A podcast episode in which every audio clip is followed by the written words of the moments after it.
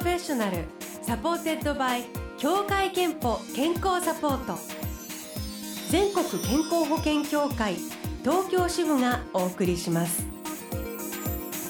東京 FM Blue Ocean 住吉美紀がお届けしています。木曜日のこの時間は Blue Ocean Professional supported by 協会けんぽ健康サポート。美と健康のプロフェッショナルを迎えして健康の秘密などを伺っています。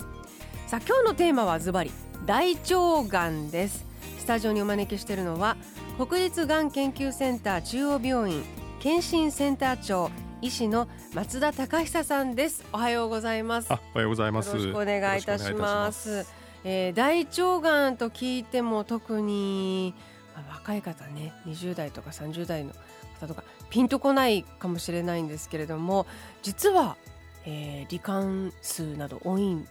だそうですね大腸がんは。そうですねあの日本ではあの大腸がんに罹患される患者様の数がですね今、えー男えー、男女合わせまして年間でですね15万人と言われていて、まあ、5万人がですね5万人強がもう命を落とし大腸がんで命を落としているという現状ですね。増加傾向にはあるんでしょうそうですねあの、まあ、年齢の高齢社会に伴ってですね、はい、やはり患者さんの数は実際に増えている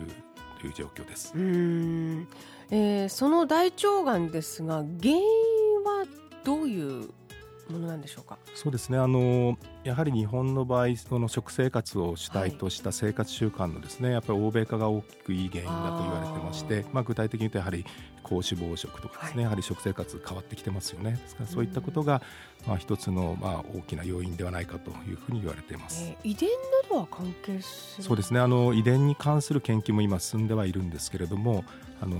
全体の大腸がんに罹患される方のですね、まあ、5%前後は明らかな遺伝的な関与が証明されていますがそれ以外はですね明らかな遺伝ではなくてやはり、まあ、後天的な生活習慣をはじめとしたそういった関与が言われていますね。そうしますと当然もし近い身内に大腸がんに罹患した経験があるという方がいる場合はもう気をつけた方がいいそうですね。やはりあのご家族ご両親ですねご兄弟で大腸がんに罹患されている方の場合にはですね少し意識を高めていただいて、はい、あの少し早めのですね年代で研修を受けていただくというのが必要だと思います。まあでもそれだけじゃなくてね先ほどおっしゃったような欧米の食生あの食生活など生活習慣などの欧米化にも関係しているということなのでまあ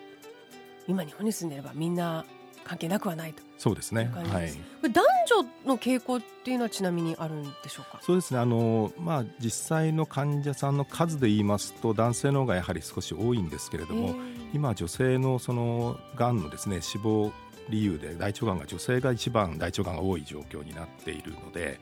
まあ、傾向としますとやはり女性も増えてきていて、うん、男性に近づいてきているということだと思うんですね。なんで男性の方が数人数が多いのに死亡率は死亡率といいますかその順位か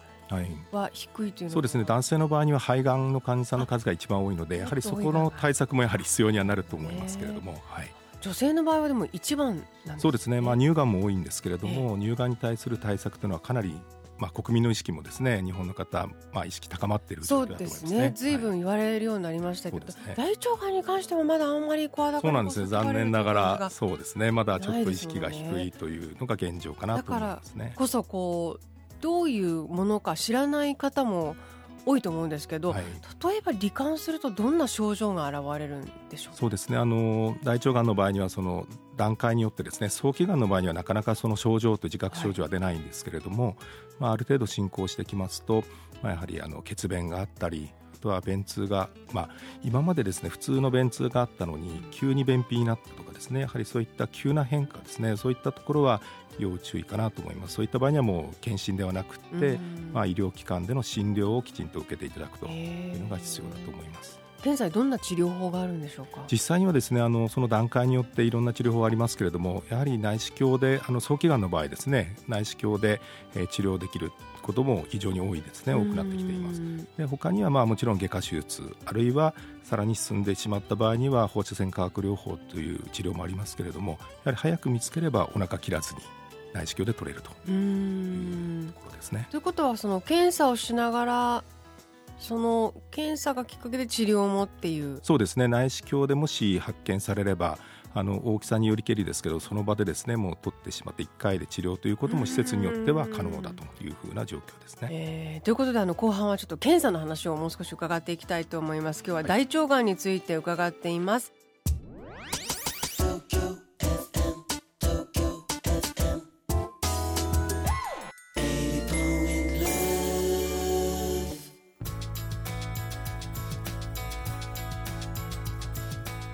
は国立がん研究センター中央病院検診センター長医師の松田隆久さんをお迎えして大腸がんについて伺っています、えー、今やあの罹患する方の数も増えていって日本で15万人、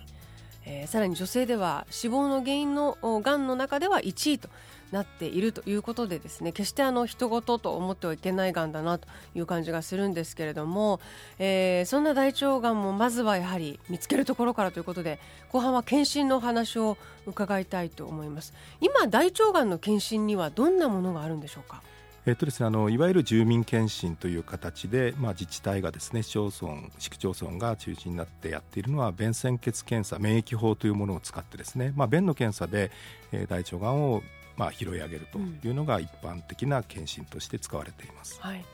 そしてもう一つ内視鏡というのもさっきもちょっと話そうですね。あの、まあ、私も内視鏡なんですけどやはり大腸の内視鏡検査、はい、なかなかこう身の回りで受けられたことのある方はまだ少ないんじゃないかと思うんですけどもやはり内視鏡というのは直接腸の中を見ますから、はい、まあ、そのがんを見つけるだけではなくってそのいわゆる前がん病変といってポリープよく聞かれると思うんですけれどもあの良性の腫瘍ですね。それがまあがんの予備軍としてあるので、まあ、そういったものを拾い上げるにはやはり内視鏡で見て見せていただいてそれで治療してしまうというのが予防にもこうつながるということですね。予防にもつながる検査ということですね、はい、だから今おっしゃった便潜血いわゆる検便と内視鏡とかあるということですけどこれ何歳ぐらいから今こう受けるべきとそうですね。あの国としますと40歳以上の方々に毎年の築年のですね便潜血検査免疫法を推奨していて、まあ、これがまずスタンダードな40歳以上ですね。ただまあ毎年受けていただくというのが大事なことで1回受けて終わりではだめなんですね。で一方でその大腸内視鏡の場合にはですね、まあ、やはり40で40歳ぐらいで本当はやっていただけたら理想的ではあると思うんですけども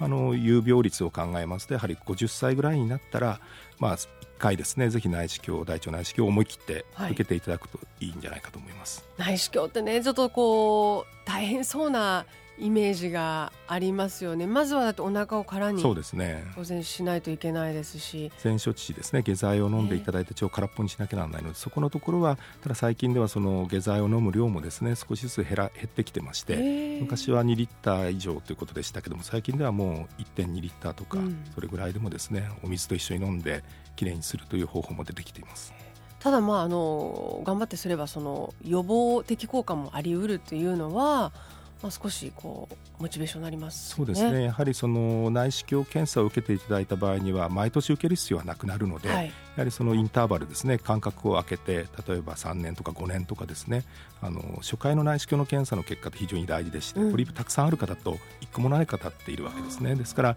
まあ、何もない方はやはり5年とかそういったインターバルでも十分ですね、うん、いいんじゃないかと思います。あとあのもう少し普段の生活と考えた時の予防法っていうのは今大腸がんについては分かってるものあるんですか？そうですね。あの、まあ、冒頭で申し上げたその食生活の欧米化というところを考えるとですね、はい、やはり、まあ、バランスのいい食事ですね。日本の場合にはやはり肉に頼らずやはりお魚も食べていただいたりですね、うん、バランスのいい食事とあとは確実にもう有効性があの言われているのは適度な運動ですね、うん、やはり大腸がんと運動というのは非常にその、まあ、まあ、負の相関といいますか運動をきっちりやることで大腸がんの予防につながるというのは証明されています。はい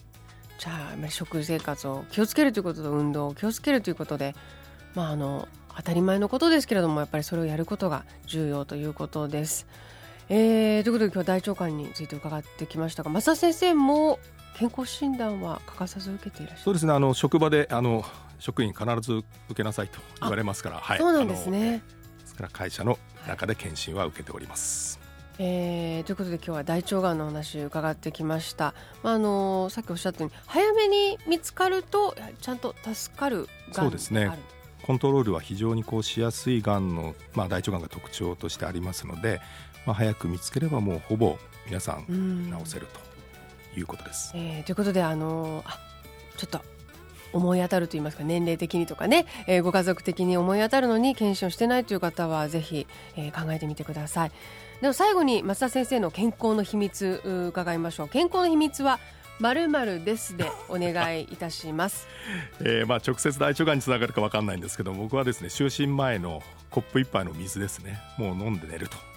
それをずっと続けてます。健康の秘密は寝る前にコップ一杯の水で、えー、いただきました。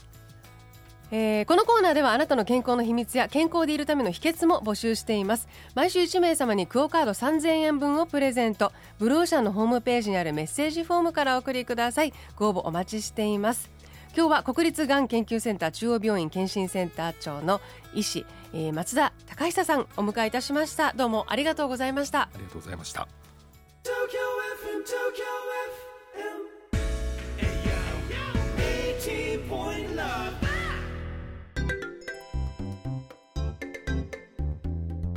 あなたの健康をサポートする協会憲法東京支部からのお知らせです。